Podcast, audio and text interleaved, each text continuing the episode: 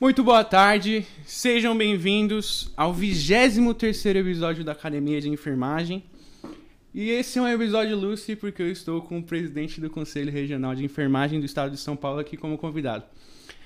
É, seja muito bem-vindo. Obrigado, Pedro. Primeiro de tudo, agradeço a disponibilidade e a generosidade de vir até aqui, porque o podcast ainda não tem uma grande visibilidade. E eu até estava comentando com os meus amigos, até coloquei no Instagram que isso é, joga a régua dos convidados do podcast lá no alto, né? Porque assim, é, se o presidente do Corém veio, é, ninguém mais recusa convite para mim. No máximo vai falar, ah, nesse dia eu não posso, vamos ver outro dia.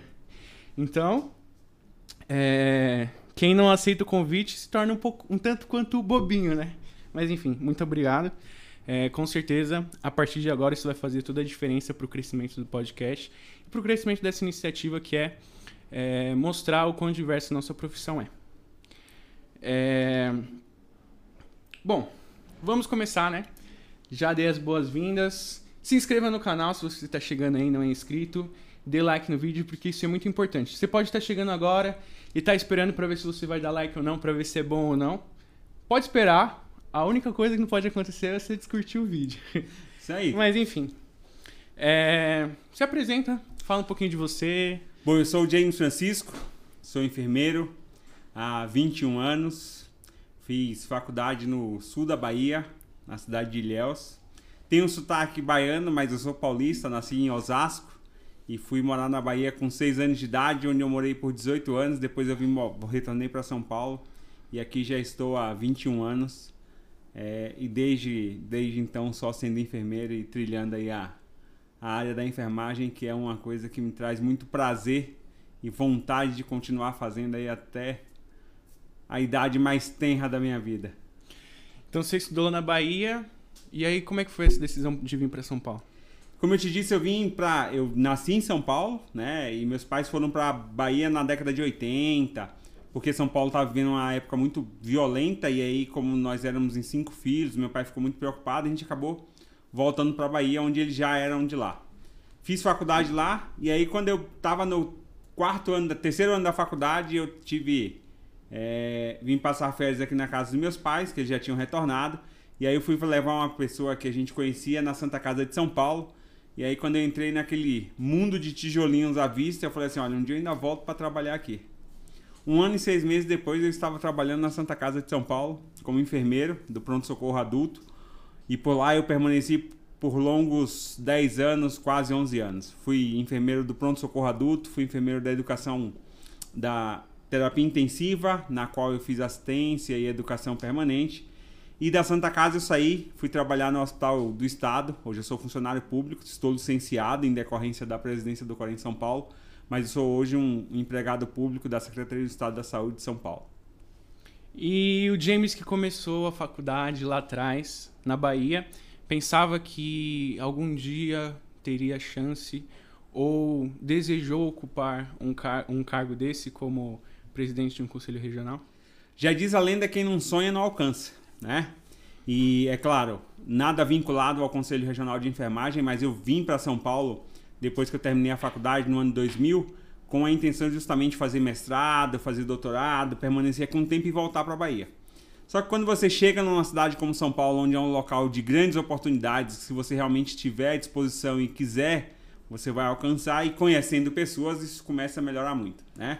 E aí, é claro, quando a gente fala em network hoje, as pessoas entendem ou muitas vezes não dimensionam o que vai acontecer com suas vidas, mas ao longo de muito tempo eu realmente é, pensei em alcançar alguns degraus da minha vida e eu tive uma grata surpresa junto ao Conselho Regional de Enfermagem, que não foi das melhores o meu primeiro contato com o Conselho Regional. E aí, em 2017, eu tive a oportunidade de ser convidado pela Renata Pietro, a ex-presidente do Corém São Paulo, para compor a chapa né, e concorrer na gestão 2018-2020, na qual eu fui conselheiro. E tive a oportunidade, depois, durante o longo dessa gestão, poder conhecer o sistema, poder entender mais de um outro cenário que não tem nada a ver com enfermagem, quando a gente diz, olha, é um conselho regional de enfermagem, as pessoas imaginam que não, você vai ter tudo vinculado. É um cenário onde você entende enfermagem de um lado político, de um lado onde a assistência ela fica um pouco afastada do nosso contexto diário, né? mas é onde você providencia que tudo aconteça para assistência, para que tudo aconteça dentro da educação para enfermagem, para que tudo aconteça no gerenciamento da enfermagem. Então é um mundo que eu digo para as pessoas quando você entra e que você conhece o conselho, é que você vai realmente ter a noção e a dimensão da nossa profissão, né? Porque as pessoas falam assim, olha, enfermagem tem em todas as áreas. E realmente, a, a, não existe uma área da saúde que tenha tamanha capilaridade quanto a nossa. Hoje você encontra profissional de enfermagem, não só enfermeiro, mas auxiliar técnico, é, na academia, na assistência, no gerenciamento, em todas as áreas que você buscar, hoje você encontra profissional de enfermagem. Então a capilaridade é muito grande. E como eu te disse, eu não tinha um sonho de alcançar o Conselho Regional de Enfermagem quando eu vim do interior da Bahia.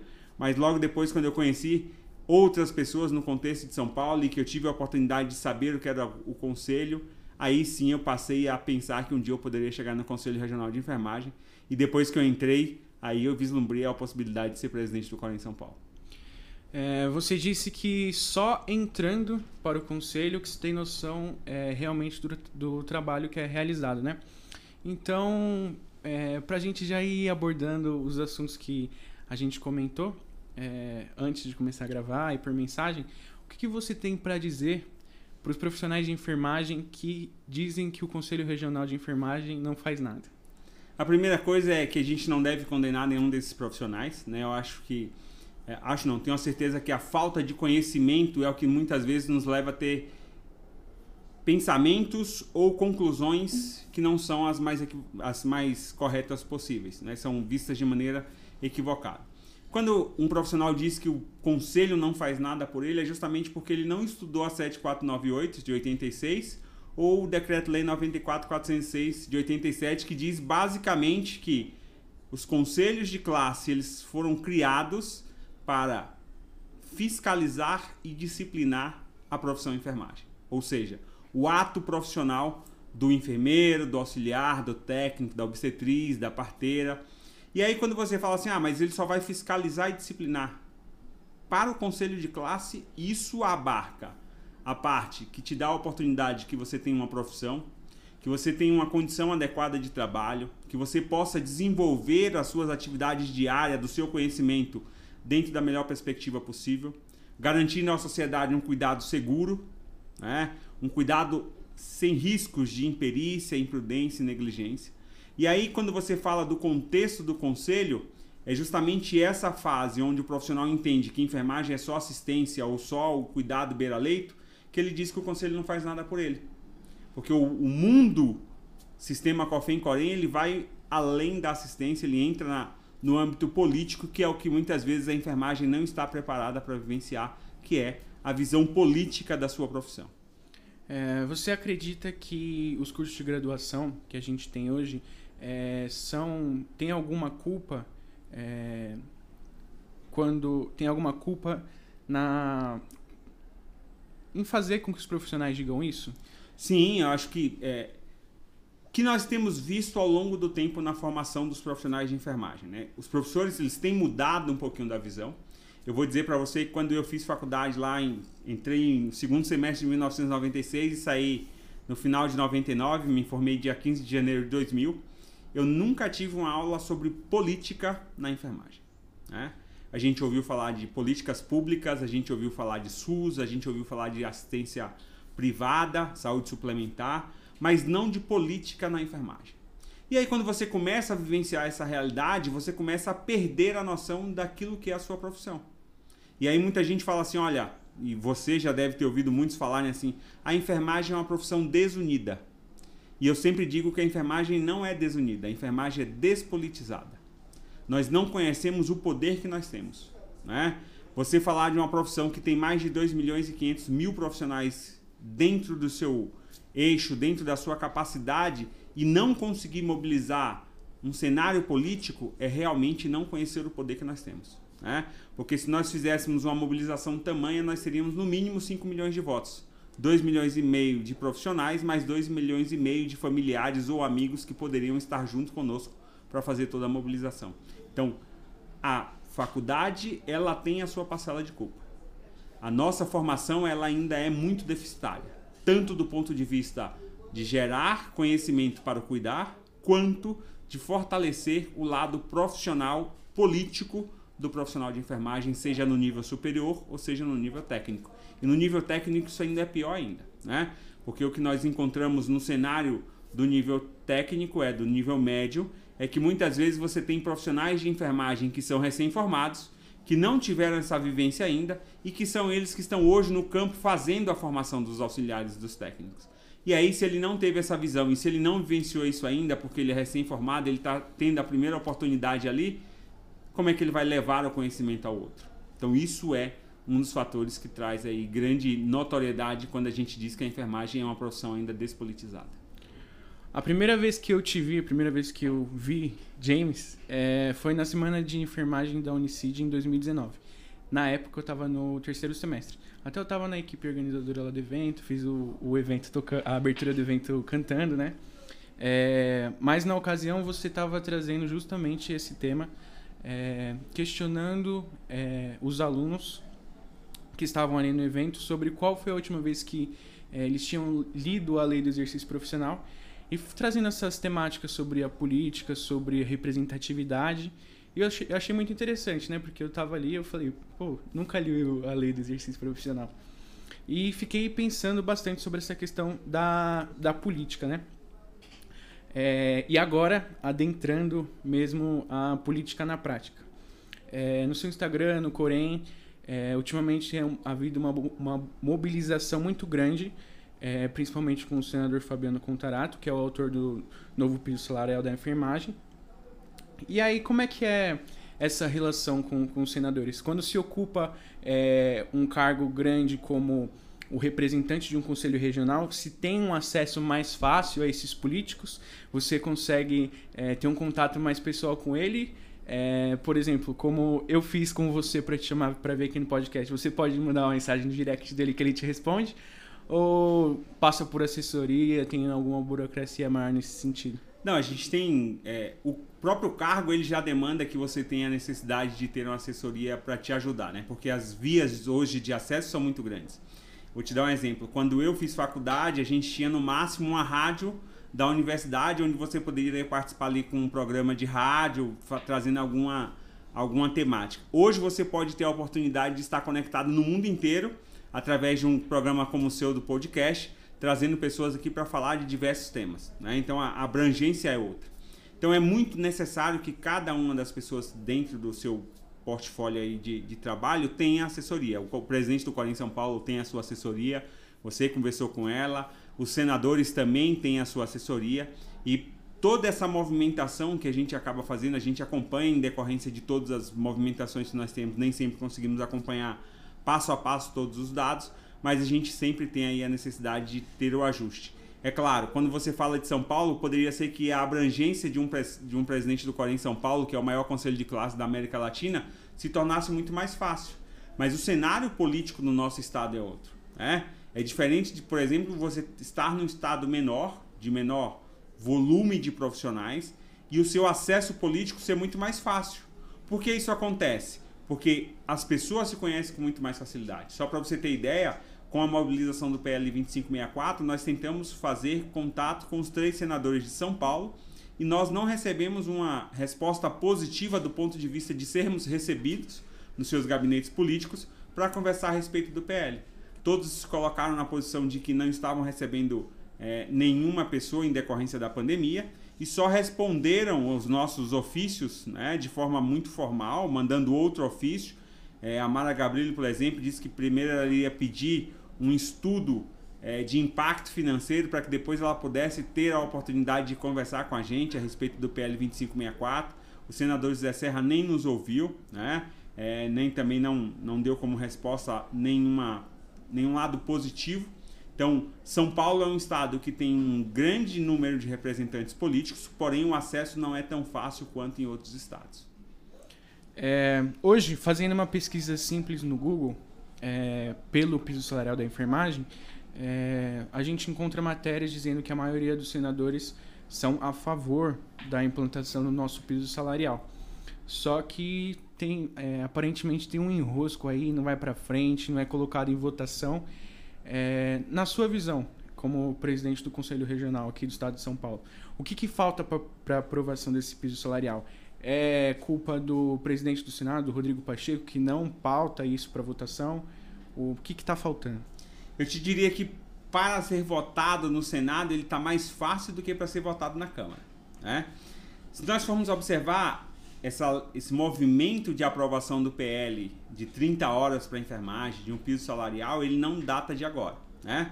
O último PL que teve toda uma tramitação na Câmara e no Senado, ele é de 2000, é o 2295 de 2000.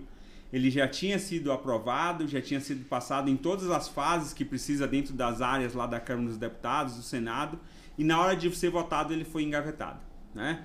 O 2564 é, teve uma outra perspectiva agora, o senador Fabiano Contarato realmente veio e colocou aí a condição de votação. Fizemos uma mobilização nas redes sociais e tivemos o apoio de 77 senadores para que houvesse um pedido de urgência e votação. Não sei se é, todos compreendem, mas o rito ele é colocado pela condição de que é o deputado, é o presidente do Senado que coloca em votação ou os líderes e os senadores fazem uma mobilização de urgência e aí vai para aprovação. Mesmo com essa aprovação dos 77 senadores para que houvesse a votação do PL 2564, nós tivemos o senador Rodrigo Pacheco não pautando isso na, na ata de votação e chamando as entidades para uma discussão mais próxima, porque ele entendia que o valor de 7 mil proposto pelo senador Fabiano Contarato era um valor ainda que não iria ser aprovado. Né? Então ele chamou as entidades para que houvesse uma discussão e para que pudesse ser pautado. Já houveram diversas discussões, eu já estive no Senado duas vezes conversando com senadores, a presidente do Conselho Federal de Enfermagem, doutora Betânia, assessorada pelo Fórum, pelo Fórum Estadual e pelo Fórum Nacional, também já esteve lá, as entidades de classes é, sindicais também já estiveram discutindo isso. E agora, é, na última semana, no último finalzinho do mês de agosto, o senador chamou essas entidades, discutiu novamente, disse que agora na semana do dia 8 nós teremos aí uma nova reunião para que seja dado a ele o retorno da proposta que foi dada, né? Então esperamos aí que essa proposta aconteça e ela foi pautada justamente no piso ético da enfermagem. E aí alguns podem se perguntar o que é o piso ético da enfermagem, né? piso ético da enfermagem ele foi estabelecido quando alguns conselhos regionais de enfermagem publicaram um piso salarial mínimo para que os seus profissionais daquele estado pudessem ganhar. Então era uma resposta exclusivamente do ponto de vista ético para que todos entendessem que o profissional ganharia no mínimo aquilo. E aí pautado nesse ponto é que foi retirado essa essa contraproposta do Senado e dado ao sistema COFEM-COREM e aos sindicatos para que pudesse ser aprovado e para que pudesse ser discutido. Lá nessa reunião que eu te disse, na última reunião, eles desmembraram isso, eles disseram que as 30 horas seriam votadas num outro PL, nós já temos PL pronto para isso. E a negociação hoje é justamente para que saia casado. Olha, no Senado vai ser aprovado 2564, vai passar na Câmara também vai ser aprovado, e o outro PL, seja o 2295 ou qualquer um dos outros 15 que estão lá parados, todos acostados um ao outro, seja utilizado e seja aprovado às 30 horas. Mas como a gente já publicou nas nossas redes sociais, mais de 80% da enfermagem hoje recebe um valor inferior a R$ 4.500. Né? Então o sistema COFEM Corém ele preza para que a grande maioria das pessoas possam ter um ganho mínimo. Não significa que o enfermeiro que ganha mais, o técnico que ganha mais, o auxiliar que ganha mais, é, vai passar a ganhar o piso que foi proposto. Né? É, você tem sim a oportunidade de continuar ganhando seu salário, a CLT está aí, ela nos protege, que nós não temos, é, não devemos ter nenhuma perda salarial desse ponto de vista. Então, o piso hoje proposto é para ajudar mais de 80% dos profissionais de enfermagem de todo o país, não só do estado. Quando você fala de São Paulo ou Grande São Paulo, esse valor até pode ser um pouco superior. Mas se a gente sair daqui a 50 quilômetros de São Paulo, você vai encontrar salários muito mais baixos do que esse. Sim. É, esse enrosco todo com, com a Câmara, com o Senado, se posso assim dizer, né? É, até onde você acredita que é, grandes empresários, é, donos de hospitais, diretores de hospitais, é, pessoas envolvidas com a gestão dos planos de saúde têm influência sobre os políticos na hora da votação do piso salarial? Até onde essa, essa influência vai? Ela é, essa influência é muito grande. Como eu te disse, O grande problema não é o Senado, o grande problema é a Câmara. Nós temos bancada da bala, bancada evangélica, bancada de várias coisas, nós não temos bancada da enfermagem. Nós temos uma deputada federal, doutora Carmen Zanotto, que é enfermeira, né, eleita por Santa Catarina, e é a única enfermeira em todo a Câmara dos Deputados. Ou seja, qual a, representatividade política que nós temos? Quase nenhuma. Né? Quando você olha clínicas, hospitais, municípios, todos têm um grande lobby por trás dos políticos. Quando começou o movimento do PL 2564, proposto pelo senador Fabiano Cantarato, a grande questão foi justamente que os municípios, através da Associação de Prefeitos, eles fizeram um documento junto com entidades patronais dizendo que haveria um impacto financeiro muito grande na aprovação do nosso PL. E logo então começou-se a discussão dessa, dessa situação. Se você pegar o cenário da enfermagem, a última publicação que nós temos é de 2015, falando a respeito do perfil do profissional de enfermagem, que foi publicado pelo Conselho Federal de Enfermagem. Só que essa, essa pesquisa ela começou em 2013, ou seja, ela começou em 2013, terminou em 2015 com a sua publicação e hoje nós utilizamos como referencial para 2021. Se você observar o ganho que o profissional teve ao longo disso tudo é muito pequeno. Eu vou te dar o um exemplo da minha, da minha realidade. Eu sou profissional do Estado. No estado de São Paulo tem uma lei que o profissional ele não pode ganhar menos do que mil reais e o meu salário base hoje gira em torno de 650 reais. O salário do enfermeiro hoje ele não passa dos 4 mil reais dentro do estado, né? Então assim, se eu fosse olhar, o piso salarial já estaria beneficiando todos os, todos os enfermeiros, todos os auxiliares e técnicos que trabalham no estado de São Paulo. E nós já temos garantido as 30 horas. Né? Então, é um número muito grande de profissionais que vão ser beneficiados com isso. Mas, como eu te disse, o lobby dentro da Câmara dos Deputados é muito maior. E lá nós somos 538 deputados a serem é, dar o seu positivo para a aprovação do nosso PL. Né? Temos que ter a metade, e aí certamente a disputa territorial entre saúde suplementar, municípios, vai ser muito forte para não aprovação do nosso PL. Por isso que ele já tem que sair da casa do Senado muito bem arquitetado, muito bem definido para ser aprovado em uma casa e logo em seguida votado e aprovado na outra. Tanto que um tempo atrás até sa é, saiu um pedido de alguma de dessas operadoras, algumas operadoras de plano de saúde, é, pedindo a não aprovação do nosso PIS, né? Eu fiquei revoltado quando eu vi isso, mas enfim.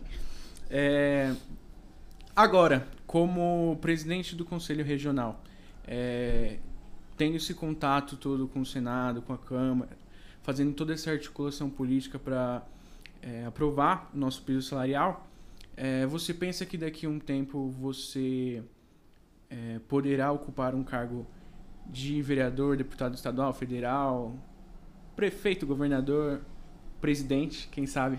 Você sonha com isso? Você deseja isso? É o que eu te disse um dia, é o que eu já te disse no começo. Eu acho que sonhar é o que nos leva a estar motivados para promover mudanças na nossa vida. Hoje eu digo para você que a minha motivação é terminar minha gestão 2023 do Corim São Paulo eu fui eleito por mais de 80 mil profissionais de enfermagem no estado de São Paulo para que a gente pudesse gerir o Corém São Paulo durante a gestão 2021-2023. Né? E o meu compromisso hoje com a população em enfermagem é essa. E lembre-se, é, nós fomos eleitos por 80 mil votos, mas hoje nós governamos, fazemos gestão dentro do Corém São Paulo para os 560 mil profissionais, 550 mil profissionais inscritos ativos, 640 mil profissionais já inscritos no Corém São Paulo, que ainda tem uma parcela que não está com a sua inscrição ativa. Então hoje nós fazemos gestão para essas pessoas e são para eles que eu digo que a minha motivação é completar o meu ciclo da minha gestão, entregando no dia 31 de dezembro de 2023 a posse, né, na posse da nova diretoria do Corém São Paulo. É claro, se em 2024 e aí por diante surgirem oportunidades para estar no cenário político, não vou dizer para você que eu não posso pensar nessa possibilidade, né, porque eu acho que quando a gente fecha portas, a gente compromete um pouquinho do nosso futuro enquanto profissional, enquanto pessoa. Então, se oportunidades surgirem depois da minha saída da presidência do Corinthians São Paulo, a gente pode sim discutir a possibilidade do cenário político. Aí. Muito bom. É... Para quem está na faculdade hoje e pensa e pode assistir isso aqui, ou, é, como é, trabalhar competências para que seja um profissional capaz de é, exercer a representatividade dentro da nossa profissão, seja através de um conselho regional, do conselho federal, dentro da política. É, o que, que esse profissional que é, faz acontecer é, dentro da política, faz esse tipo de articulação, que competência que ele tem que ter e como que ele chega nesse ponto? Eu vou te dar um exemplo não do âmbito da enfermagem, mas de uma brincadeira que você fez no começo, né? Se o presidente do Corém São Paulo aceitou o convite de vir aqui, até aqui no seu podcast falar com você e discutir assuntos da enfermagem com você e do cenário nacional, a gente pode fazer uma analogia com Bill Gates. Quando Bill Gates começou a Microsoft lá atrás, ele fez o quê? Juntou três amigos, assinou um pedacinho de papel e hoje aquele pedacinho de papel vale, muito, vale muitos milhões de dólares, né? Então, certamente, se a gente pensar hoje no tamanho do podcast, possa ser que a gente esteja falando aqui com um número muito pequeno de pessoas. E foi assim que eu também aprendi a viver enfermagem há bastante tempo atrás. São 21 anos de formado, como eu te disse. Eu vim do sul da Bahia, onde as pessoas que estudam lá já sabem que por si só elas estão muito aquém da formação de um profissional de enfermagem do estado de São Paulo ou das grandes capitais, porque o olhar é diferente, as pessoas já te olham de forma diferente, acham que o que você veio fazer no estado de São Paulo, vindo lá do Nordeste, né? acham que o seu conhecimento ele é diferente do outro. E isso não acontece. E aí quando a gente chega aqui, a gente realmente quer mostrar a diferença que se faz. E aí eu digo para você, a primeira coisa que a gente tem para mudar cenários e para ser um profissional diferenciado depois de algum tempo chama-se acreditar no seu potencial. Se você não acreditar no seu potencial, não é o outro que vai te dar essa oportunidade. Né? A gente transmite isso, ou a gente percebeu isso durante a pandemia. Nesses 17 meses de pandemia, a população ela transferiu ao profissional de enfermagem um valor que nós já conhecíamos. Só que realmente o profissional de enfermagem se reconhece dentro desse valor? É uma pergunta que eu me faço todos os dias. Né? Quando nós discutimos ou quando nós tentamos medir a nossa profissão por valores muito pequenos, é sinal de que nós não conhecemos o potencial que nós temos. Né? Então a primeira coisa é acreditar, a segunda coisa é conhecimento. Né? Conhecimento hoje ele é dado a todos, como você muito bem disse. É, as universidades são culpadas? Sim, as universidades são culpadas nas falhas da formação profissional. Mas nós precisamos entender que a maior parte do conhecimento transmitido de, dentro de uma universidade ou você sentado lá, ela não vai ser absorvida por você. É você que tem que ter a oportunidade de falar assim: olha, eu vou buscar esse conhecimento diferenciado, eu preciso melhorar em tal área, precisa se decidir o que você quer fazer da sua vida. Né? É, ao longo dos meus 21 anos, eu só militei em três áreas da enfermagem: cuidados críticos, sejam na urgência e emergência, na terapia intensiva e na parte educacional. Né? Não quero dizer com isso que você não possa fazer diversas especialidades, como eu tenho amigos que fizeram diversas especializações. Faça, porque conhecimento sempre vai ser bom para você e você sempre vai demandar mudanças no seu cenário pessoal e profissional baseado no seu conhecimento. E hoje, no mundo atual, o network é algo fundamental.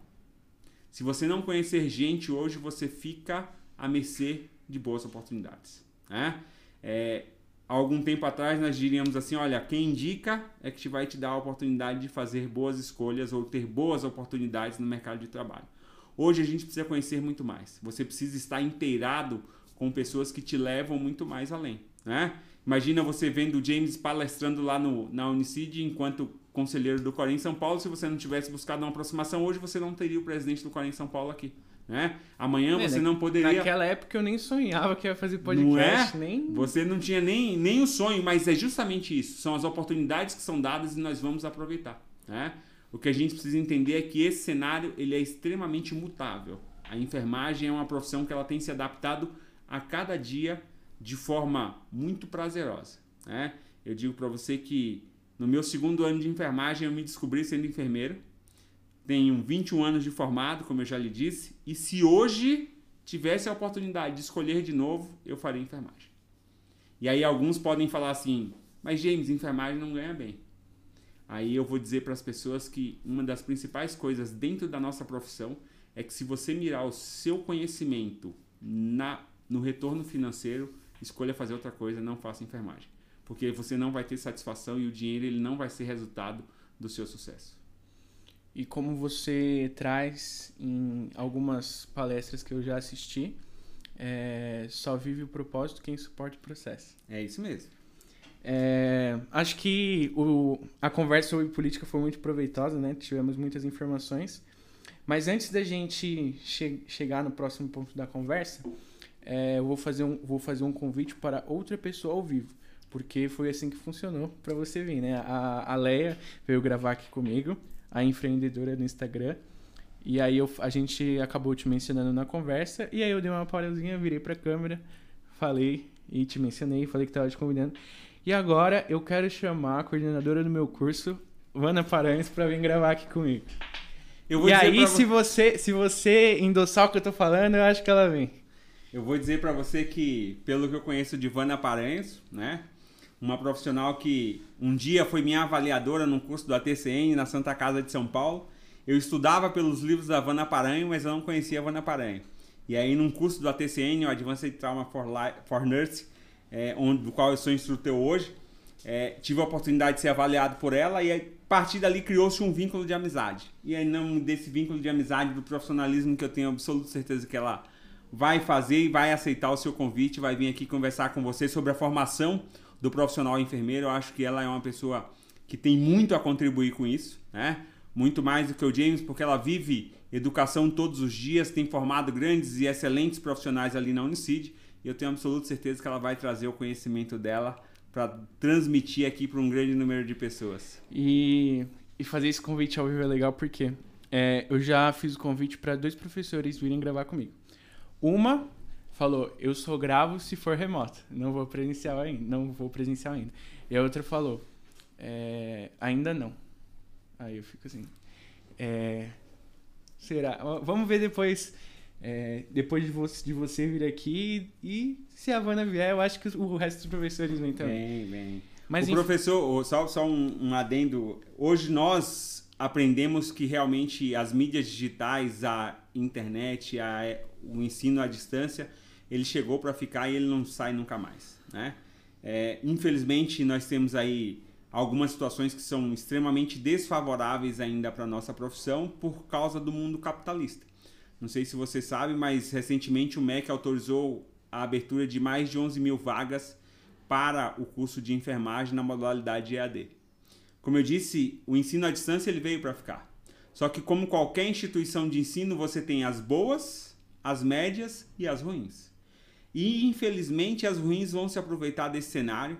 E aí cabe muito ao graduando de enfermagem que muitas vezes é, ele já é profissional de enfermagem, auxiliar e técnico, ele fala assim: "Ah, eu vou tenho dois empregos, eu preciso ter uma faculdade mais tranquila, eu vou pegar essa EAD aqui e vou fazer. E como você já disse, só suporta, né? É, tem que só, só consegue se você suportar todo o processo. E aí, quando você olha todo esse cenário de formação do aluno, ele precisa ter muita maturidade para entender que hoje uma instituição que não traz o melhor do conhecimento para ele e não o eleva ele a forçar a se desenvolver no conhecimento, vai levar ele no futuro a não ter um emprego como enfermeiro, como auxiliar ou como técnico, a depender do nível de, de conhecimento que ele queira. Né? Porque quando você for para o mercado de trabalho, ele é extremamente seletivo e aí, como já, já dizia Darwin, só os fortes sobreviverão. Você não vai ser escolhido para as boas vagas ou você vai viver a sua vida em subempregos. Bom, é, caminhando para o nosso próximo assunto, que tem a ver com mídias digitais, com as redes sociais. É, tem uma página do Instagram que eu sigo, que eu gosto bastante, é o Direito da Enfermagem. Lá ele traz alguns aspectos sobre a lei do exercício profissional, traz algumas situações, comenta sobre elas. Enfim, é, com o crescimento da, do Instagram, das redes sociais, a gente tem um, um, um boom de diversos tipos de pessoas compartilhando diversos tipos de conteúdo. E muitos profissionais da enfermagem é, compartilham fotos dos seus ambientes de trabalho, é, fotos dele com algum paciente e tudo mais. E lá no direito da enfermagem, certa vez, é, ele trouxe uma, uma situação em que é, o profissional da enfermagem tira foto com o seu paciente, posta e escreve que a postagem da foto foi autorizada pelo paciente. E na ocasião ele condenou essa prática, dizia que esse acordo de, de boca com o paciente ali, tipo, ah, posso postar? Pode. Que esse tipo de acordo não tem validade alguma caso haja algum problema com a instituição ou mesmo com o paciente, família do paciente. É... A gente sabe que por conta dessa ascensão das redes sociais, essa questão de postar foto é, se transformou numa, numa coisa muito ligada ao afeto, onde você quer demonstrar um carinho pela, pela relação que você criou ali, pelo, pelo laço que você criou ali na hora da assistência. Mas é, como abordar isso? Primeiro, o que, que você pensa disso? Você acha que isso pode acontecer? Não pode acontecer? Ou pode acontecer é, se houver alguma. E frequentemente alguma... acontece, né? E aí a primeira coisa que a gente precisa entender, Pedro, é que assim, a enfermagem, a, a internet um dia foi terra de ninguém. Hoje existe o marco regulatório da internet, hoje existe a Lei Carolina Dickmann. Lei Geral de Proteção de Dados. Hoje existe a LGPD, mais recentemente, né, desde agosto aí sendo aplicada, onde a importância de você ter um documento específico dizendo e garantindo a este profissional que ele pode usar as imagens, o áudio, o vídeo de um paciente é importantíssimo, né? E a gente sempre fala isso nas nossas, nas nossas palestras, no que a gente produz no conselho. Nós temos aí a resolução 554 de 2017, que ela trata exclusivamente do aspecto ético das mídias sociais para o profissional de enfermagem, né? Onde lá ela traz a questão do sensacionalismo, do uso de como um profissional pode se portar fazendo propaganda, né? A Leia sempre discute, eu posso vender as minhas coisas, eu posso ser empreendedor. Enfermeiro pode, nós somos profissionais autônomos. Contudo, eu preciso entender que existem regras para isso. Né? E muitas vezes, como a gente não leu a 7.498, não leu o Decreto-Lei 94.406, a gente também não lê as resoluções. E aí é quando você realmente é pego em algumas infrações éticas e você vai ter que responder por ela. Né? Nós com o Instagram aí a gente vê diversos profissionais de enfermagem que fizeram esteta, que fizeram estética e que são enfermeiros estetas que podem desenvolver um número de procedimentos garantidos pela legislação, mas postando lá diversas coisas que não podem, do tipo antes e depois, o valor de campanhas para procedimentos estéticos, né? fazendo procedimentos de estética que não cabe ainda ao enfermeiro por resolução da força de lei, né, impetrada pelo Ministério da Justiça. Então a gente precisa ter essa noção de que eu posso executar algumas coisas, contudo, elas devem estar devidamente registradas. Quando você traz a questão de que ele realmente condenou quando alguém escreve lá, olha, essa imagem foi autorizada pelo paciente o profissional que faz a publicação de qualquer pessoa, seja do rosto, de parte do corpo, muitas vezes alguém passa, faz um curativo e publica a foto de um curativo, e aí um familiar identifica o paciente por uma pinta, por uma mancha, pelo formato do corpo, algo que é característico daquele indivíduo, você está gerando uma exposição do seu paciente. E isso pode trazer transtornos do ponto de vista civil e penal. Né? Então é muito importante que a gente conheça sobre responsabilidade é, civil do profissional de enfermagem, dos aspectos tanto da ética quanto dos aspectos penais e civis, e também do aspecto administrativo, porque muitas vezes a gente trabalha na instituição hospitalar e aí, por exemplo, eu sou enfermeiro do grupo de curativos. Né? Então, são três, quatro enfermeiros a depender do hospital. E aí, o que é que a gente estabelece? Estabelece um grupo de WhatsApp, onde todo mundo conversa com esses profissionais que são especialistas e aí ao longo do banho, exatamente, ao longo do banho eu vou lá, tiro a foto da, de uma lesão de um paciente, coloco no grupo e essa foto eu pergunto qual é a conduta que vai ser tomada. E aí alguém do grupo vai lá, me responde qual é a conduta, lindo, maravilhoso. Só que hoje o que é que acontece? Você sai do hospital, o cara passa na rua, leva seu celular com ele desbloqueado porque ele quer fazer um Pix, né? Mas ao mesmo tempo que ele faz isso, todas as suas fotos que estavam no seu arquivo pessoal, elas estão expostas. E quem é responsável pela informação depois de vazada é aquele que deu início a tal ato, né? Então, você pode dizer, olha, eu fiz isso dentro de um grupo do WhatsApp, mas foi a partir do seu aparelho que essa imagem pode ter sido vazada e trazer grandes transtornos dentro do aspecto civil e penal para você enquanto profissional de enfermagem. É, Na divulgação aqui pro, pro nosso episódio, eu compartilhei no Instagram um stories, abrindo a caixinha de pergunta, é, perguntando pra galera o que, que eles queriam te perguntar. E uma das perguntas de um amigo meu, o Murilo, que também é lá da Unicid, é, tem a ver com as redes sociais também. É, a pergunta é: qual é o limite do rolê? É, essa pergunta tem contexto pra gente, né? Porque a gente até discute gente, que iremos fazer um episódio com esse título, né? Para discutir é, até que ponto a gente pode é, colocar as, a nossa vida pessoal nas nossas redes sociais, é, uma vez que somos identificados como profissionais de enfermagem, é, colaboradores de tal e de tal hospital. Então, é, até onde é adequado o profissional de enfermagem se, se expor nas redes? É, pensando em festas, baladas, comemorações de família, é, bebida alcoólica. Como que é isso para você? O que, que você pensa? Eu vou dizer uma coisa que eu sempre repito também. Sou contratado pelo LinkedIn, demitido pelo Facebook. Eu vou lá, crio o meu perfil profissional o melhor possível, coloco as melhores informações, os melhores relacionamentos. Sou contratado por um gestor, né? Que avalia esse currículo e vê que realmente você é um cara que veste é, a vaga que ele tem disponível. Contudo, quando você é contratado e você começa a desenvolver o seu trabalho, você começa a se mostrar um outro, uma outra pessoa. Ou seja, você começa a publicar no seu Facebook nada que tenha a ver com a política da sua empresa, festas, como você muito bem disse, onde você entrou sóbrio e saiu carregado por colegas, onde você houve um excessivo uso de bebida alcoólica ou de medidas que não são politicamente corretas hoje vistas pela nossa sociedade e você acaba sendo desligado do seu emprego e muitas vezes ninguém vai te falar assim, olha, você foi demitido, Pedro, porque você estava bêbado na festa não, né? Você vai ser demitido porque houve um reajuste dentro do quadro profissional e eu tive que cortar algumas pessoas, né? Então, dificilmente você vai receber um feedback do ponto de vista de que foi vinculado às suas postagens, mas isso já acontece. E só para você ter ideia, durante a pandemia nós recebemos diversas denúncias contra profissionais de enfermagem que estavam em festas, na praia, em balada, e a pessoa se sentiu né, no direito de fazer uma denúncia contra o profissional de enfermagem é, porque ele estava infringindo uma medida sanitária.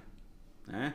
Então isso também já acontece hoje. Em momento de pandemia é muito importante que a gente tenha é, todo cuidado né, para fazer isso, porque senão você realmente é acusado ou é atacado de forma direta por algumas pessoas. Uhum. É, a maior parte, eu até comentei com você, né? A maior parte do, das perguntas que o pessoal fez foi direcionadas ao, ao piso salarial, mas acredito que a gente já conversou muito bem sobre isso e era basicamente o que a galera queria saber. É, perguntaram também sobre. É, eu até esqueci de comentar com você na, antes, da gente come, antes da gente começar a gravação, mas sobre a fiscalização das campanhas de vacinação contra a Covid-19. É, a gente teve diversos vídeos e muitas matérias falando sobre as vacinas de vento, sobre os profissionais é, de enfermagem avacalhando nesse sentido, né? E o, os conselhos regionais uh, aqui do Brasil, eles tomaram alguma medida quanto a isso? Sim. Para proteger a população? Sim.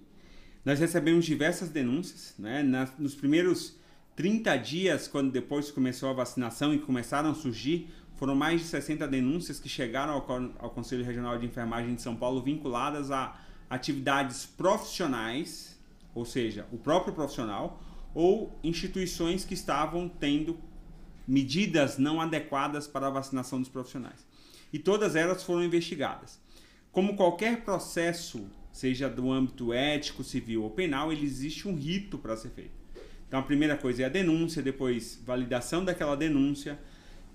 No caso do nosso conselho, primeiro é feito uma admissibilidade, ou seja, um julgamento daquela denúncia para ver se existem fatos que estão realmente infringindo o nosso código de ética e que devem ser pesquisados e após isso ser instaurado um processo ético do qual o profissional tem direito à ampla defesa e ao contraditório. Ou seja, ele precisa produzir provas para dizer que ele realmente não fez aquele fato ou que não houve nenhuma nenhum dolo ou nenhuma culpa relacionada àquele ato.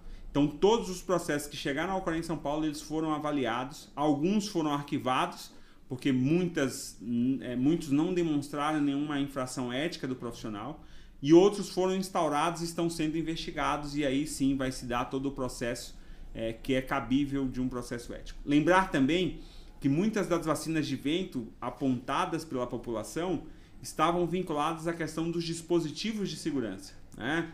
É, durante a aplicação, quem não manuseia um dispositivo de segurança, você sabe muito bem disso, que o dispositivo de segurança ele tem uma parte que é justamente para a proteção e acionamento do dispositivo de segurança e para o leigo parece que você não deu a vacina. Como nós temos um volume de meio ml, que é um volume muito baixo, né? É, como era o que se tinha aí no, no começo da vacinação, você acabava às vezes fazendo rápido pela prática, e isso era despercebido pelo usuário e ele acusava alguns profissionais. É claro, existiram realmente casos escandalosos que foram é, deprimentes do ponto de vista de você ser um profissional de enfermagem e saber que o seu colega está fazendo determinadas ações como aquela, porque ele está sujando a imagem de 2 milhões e meio de profissionais de enfermagem.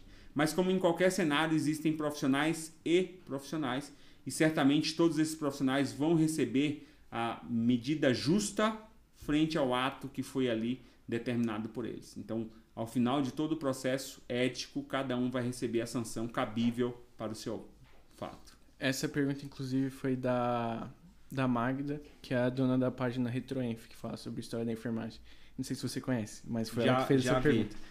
É, outra pergunta interessante foi de uma colega minha estagiária lá do Camargo. Ela perguntou sobre projetos que o Conselho Regional tenha para é, atribuir relacionamento entre, entre os enfermeiros recém-formados e a instituição de saúde. Sei que o, o Corém São Paulo tem um projeto referente a isso. Eu gostaria que você comentasse um pouquinho. Isso. É, o Corém São Paulo hoje ele trabalha duas vertentes muito claras dentro da nossa gestão 2021-2023, que é o primeiro emprego, né, que é uma, uma ferramenta que é, nós já gostaríamos de estar com ela rodando, mas você sabe muito bem que produzir conhecimento não é coisa que nasce da noite por dia. Se você preza pela qualidade, você vai ter que realmente ter um cuidado na hora dessa produção. Então agora até é, final de setembro aí a gente pretende colocar esse projeto já rodando onde nós vamos dar oportunidade para os enfermeiros que terminaram a sua graduação e ainda não tiveram a oportunidade de ter o primeiro emprego, de poder ser capacitado, fortalecido do ponto de vista é, de conhecimento para participar de um processo seletivo, porque o conhecimento básico ele já trouxe da sua formação, mas muitas vezes é o que alguns professores chegaram e já disseram para você, né? Eu não vou participar se for ao vivo, eu não vou se não for gravado, é. porque existe ainda é, o medo do, do ao vivo, né? O que você vai falar? E aí também isso se aplica dentro do ponto de vista de quando você está fazendo um processo seletivo e que muitas vezes você não está preparado para algumas respostas. Exemplo, é, o cara é convidado para ir fazer um processo seletivo e ele ninguém vai ficar sabendo 30 dias antes daquele processo seletivo. E eu tenho absoluta certeza você é uma pessoa que acompanha as redes sociais já viu aí nas páginas do Facebook, ou oh, alguém já fez a prova de tal hospital assim assim, dá para me mandar as questões? Não é só o colega que vai mandar as questões que vê ele perguntando aquilo, é o cara que seleciona ele também, na hora que ele chegar lá o cara vai apertar ele, né? Então o projeto Primeiro Emprego ele vem justamente dar essa notoriedade para o, o recém-formado. Ele vai trabalhar uma outra vertente que são dos profissionais de enfermagem, que são auxiliares e técnicos, e que fizeram a graduação de enfermagem e vão concorrer a uma vaga e muitas vezes você está concorrendo à vaga, mas você não mudou o mindset ainda. Você não mudou a sua forma de pensar. Você continua pensando como auxiliar técnico de enfermagem, não trazendo nenhum demérito à sua profissão, né?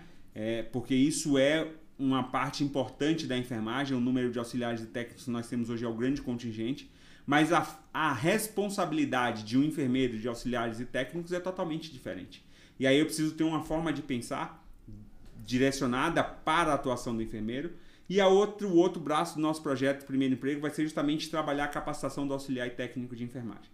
Frente a isso, a gente ainda hoje busca parceria aí com algumas instituições é, que logo mais nós teremos aí sendo divulgados para trazer outros engajamentos do profissional de enfermagem com o Conselho Regional de Enfermagem através do Clube de Benefícios, através de plataformas de conhecimento, para que eles possam estar cada vez mais envolvidos nesse ambiente né, do conhecimento exposto aí na internet para todos de fácil acesso para poder ler dentro de um transporte público, dentro do metrô, dentro do trem, que é o que a gente sabe que acontece na maioria das vezes com os profissionais de enfermagem que utilizam transporte público e passam mais de uma hora aí até chegar no seu ambiente de trabalho.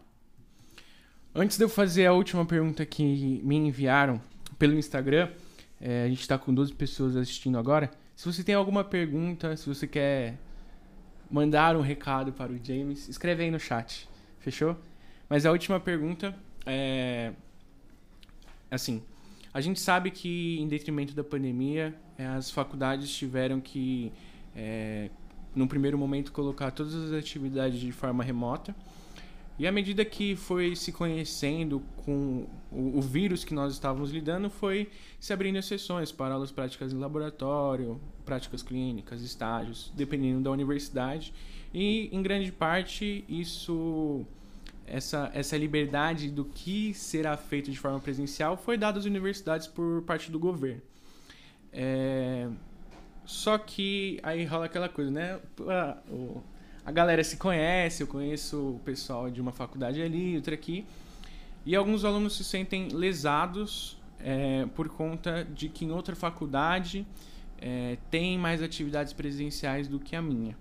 E aí a pergunta é: como é que eu posso recorrer ao Conselho Regional se eu realmente estou me sentindo lesado por conta do aprendizado durante a pandemia? É.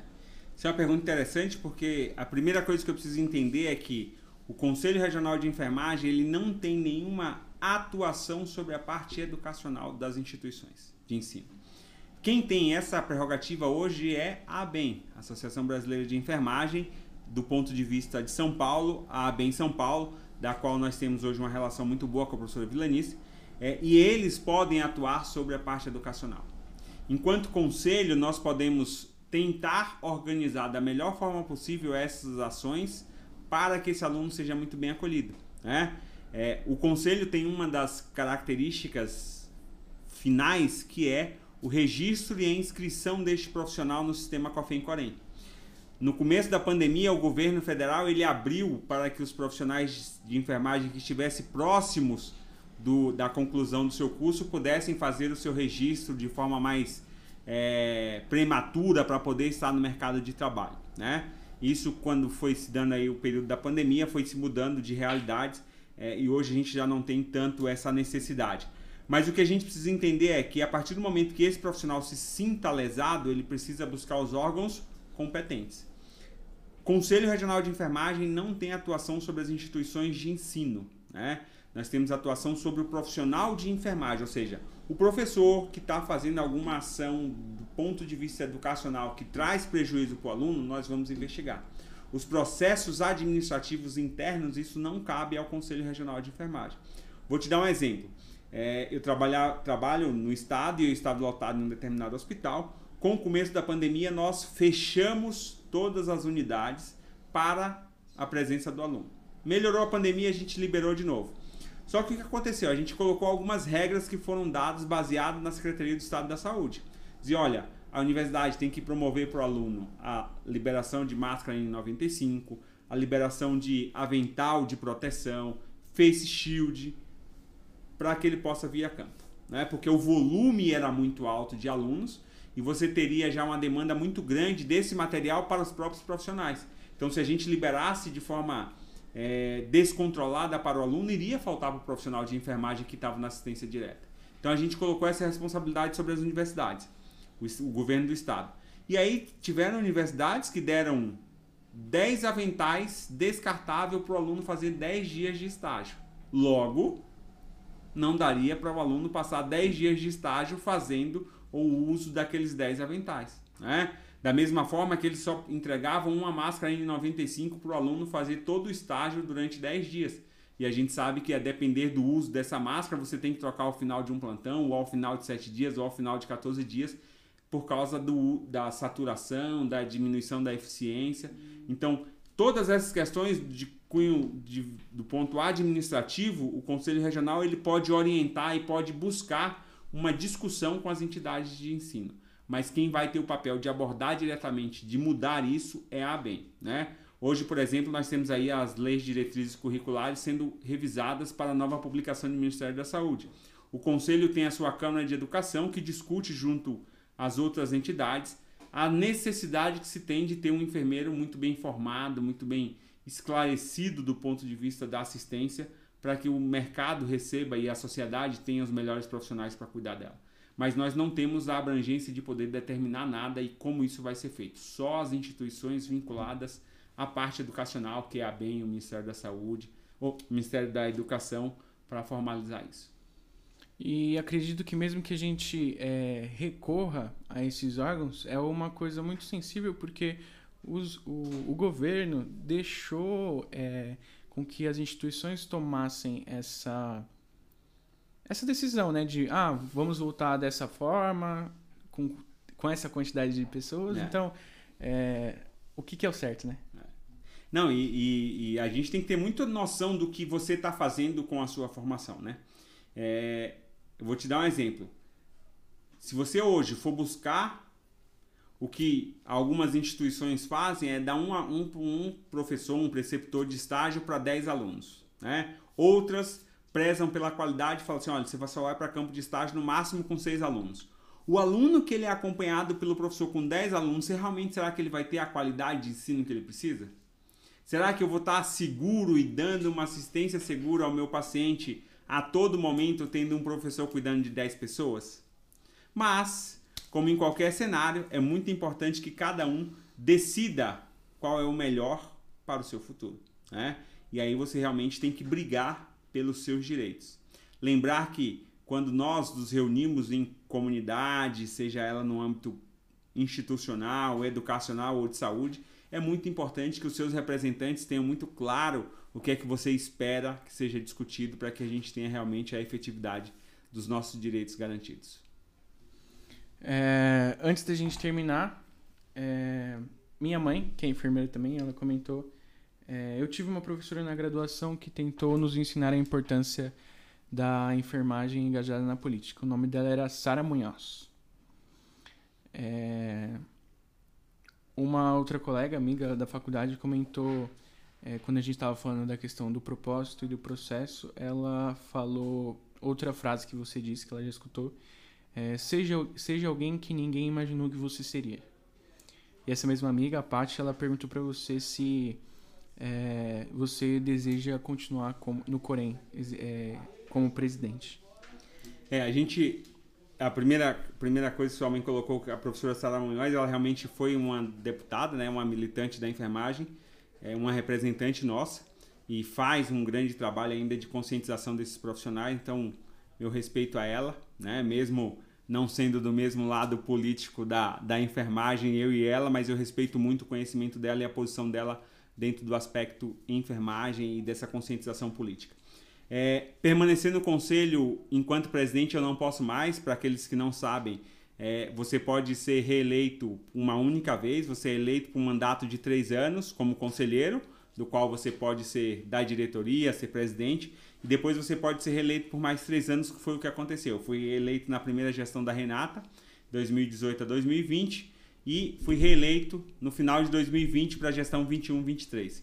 Então, ao final de 2023, eu saio do Corém São Paulo é, posso sim ir ao Conselho Federal de Enfermagem, posso permanecer trabalhando num cargo dentro do Corém São Paulo, ou eu posso voltar para assistência e seguir minha vida é, como um todo. Mas como eu disse para você, quando a gente entra nesse outro lado da enfermagem, quando você começa a vivenciar isso é, e você gosta, né? Dificilmente você quer se desvencilhar desse cenário, porque é um cenário de mudança.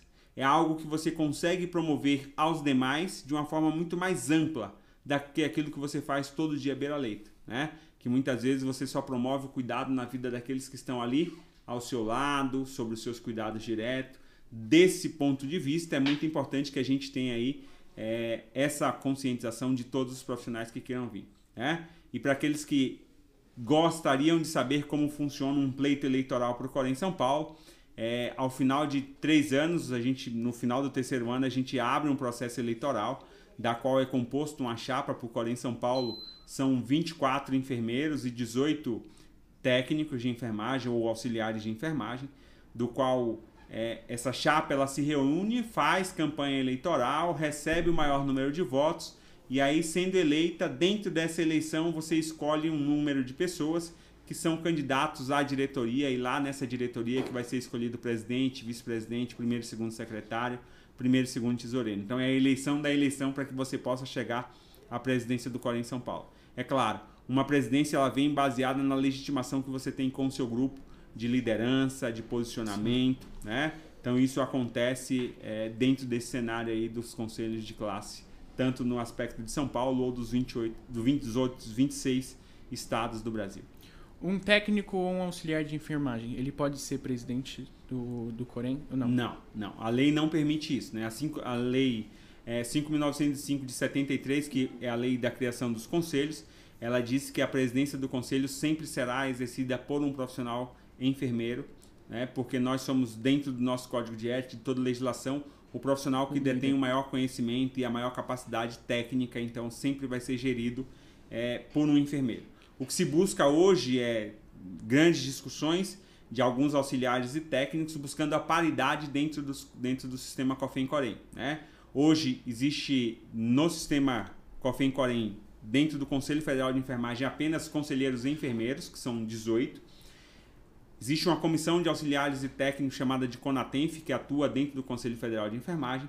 Nos conselhos regionais, você aí sim tem um número de auxiliares e técnicos que são conselheiros, têm direito a voz, têm direito a voto, é, assim como os enfermeiros que também compõem esse quadro. Mas a nível federal, só enfermeiros são conselheiros federais. Eu, em hipótese nenhuma, vou fazer o que eu, tô, o que eu vou falar agora, mas é só por, uma, por questão de curiosidade, né? É, qualquer grupo de enfermeiros pode montar uma chapa e concorrer às eleições de um conselho regional. Por exemplo, eu me formo agora no final do ano é, seria possível que eu me juntasse com mais alguns amigos, alguns colegas e montasse uma chapa para concorrer à presidência do Corém? Só quando você tivesse bagagem para fazer isso. Por não, quê? com certeza. É, não, é. se você, se eu, se alguém se mete numa aventura dessa, é muito complicado, né? Porque isso, por isso. conta do é, do respeito que vocês criam ao longo da sua é. trajetória e você é, acaba atraindo muitas é. críticas pro, se você faz uma coisa dessa. Para o último cenário de eleição que nós tivemos, só poderia participar do pleito eleitoral, era um requisito básico, se você tivesse 5 anos de formado. E inscrito no sistema COFEM Corém. Você pode ter 5 anos, mas não está inscrito, né? E aí eu vou até chamar a atenção aqui, como você é graduando, e logo a gente vai ter aí o final do ano, vários graduandos vão estar tá terminando a sua, a sua graduação. Não esperem para se inscrever no sistema Cofem Corém depois que você conseguir a primeira vaga de emprego. Né? É, quando você terminar sua faculdade, tiver sua, sua declaração de que você é concluinte, que você já terminou e que você pode estar, estar apto a fazer sua inscrição, se inscreva no sistema Cofem Corém, porque a vaga de emprego ela surge e você não consegue, às vezes, tão rápido a inscrição que você precisa e acaba perdendo. Isso acontece muito nos meses de janeiro, fevereiro e março, quando se dá a formatura de muitos alunos, ou então no meio do ano aí é, com um novo ciclo de profissionais. Então, você precisa, era pré-requisito básico você ter no mínimo 5 anos inscrito no sistema COFEM Corém, estar adimplente, ou seja, estar kits com todas as suas obrigações. Né? Uma outra pergunta que as pessoas fazem muito, ah, por que eu tenho que pagar anuidade? Anuidade é um imposto federal, né? Ah, quando o sistema foi criado, lá em 1973, foi criado um imposto chamado anuidade. E por que eu pago anuidade? Porque eu pago IPTU, porque eu pago IPVA, porque eu pago imposto de renda. Se não fosse um imposto, eu não pagaria. Né? É, mas já que é um imposto, nós somos obrigados a pagar. O presidente do Corém São Paulo pode suspender a cobrança de anuidade, só que só se eu quiser ser preso pela Polícia Federal e pelo Ministério Público, né? Porque qualquer gestor público que abre mão de receita pode ir para a cadeia, pode pagar multas altíssimas e tudo é vinculado a um CPF no qual o do presidente e do primeiro tesoureiro são os responsáveis por toda essa ordenação de despesa. Então, pessoas que dizem que, olha, eu vou suspender a anuidade, eu vou cancelar a anuidade do conselho, isso é mentira. Porque a anuidade é um imposto e até que se mude a lei, nós vamos continuar pagando e tendo, através desse recurso, a possibilidade de gerir os conselhos de classe, como o Corém São Paulo. Muito bom. Galera, esse foi o presidente do Conselho Regional de Enfermagem de São Paulo, na Academia de Enfermagem. Mais uma vez, James, muito obrigado pela disponibilidade, pela generosidade de aceitar vir até aqui. Agradeço de coração. É, espero que isso aqui cresça, que se transforme. É... Acredito que não vai crescer tanto igual a Microsoft, como você falou durante a nossa conversa. Mas que isso aqui cresça e que você possa retornar aqui para a gente discutir outros assuntos, trazer outras temáticas. Eu vou é... dizer para você que ele vai crescer do tamanho do seu sonho. Se o seu sonho for pequeno e limitado, ele vai se tornar pequeno e limitado. Se o seu sonho for grande, o suficiente para transformá-lo tão forte quanto a Microsoft, você tem potencial para isso, né? Assim como você pode se associar a outras pessoas e fazer isso acontecer cada vez mais. Eu agradeço muito o convite, Pedro, por estar aqui, né? É, enquanto presidente do Corinthians São Paulo, é uma honra poder participar desse processo de desenvolvimento da minha profissão, seja com jovens como você que ainda estão militando a enfermagem que logo estarão no campo aí atuando como enfermeiros, sejam de enfermeiros já consagrados, como eu vivencio sempre, né? Isso é fundamental. É isso que fortalece, é isso que faz a nossa profissão ser diferenciada. Espero ao longo do, da minha gestão 2021-2023 poder ser convidado para muitos outros para poder levar a nossa enfermagem a um cenário totalmente diferente e fazer com que cada um dos 80 mil profissionais que nos deram a oportunidade de estar hoje à frente do Corinthians São Paulo sintam-se representados e aqueles que não deram seus votos também possam se sentir representados por este grupo que hoje está no Corinthians São Paulo e que faz com que tudo que nós executamos diariamente seja para o engrandecimento da nossa profissão. Tamo junto. Tamo junto. É isso aí, galera. Até a próxima. Se inscreve e compartilha aí o link com quem você acha que vai é, curtir a conversa que a gente teve aqui, porque é, não vou editar nada da nossa conversa, foi muito boa. Ninguém falou nenhum absurdo, ninguém se expôs, não tem por que editar, né? Exatamente. né? Mas manda o link para alguém que você acha que vai curtir a nossa conversa aqui. Obrigado por você que está aí até agora, por você que passou pela live. É, a construção da academia de enfermagem também passa por vocês. Muito obrigado. E não se esquece, Ivana Paranhos, que você será a próxima a estar aqui no meu lugar. Isso aí, Ivana.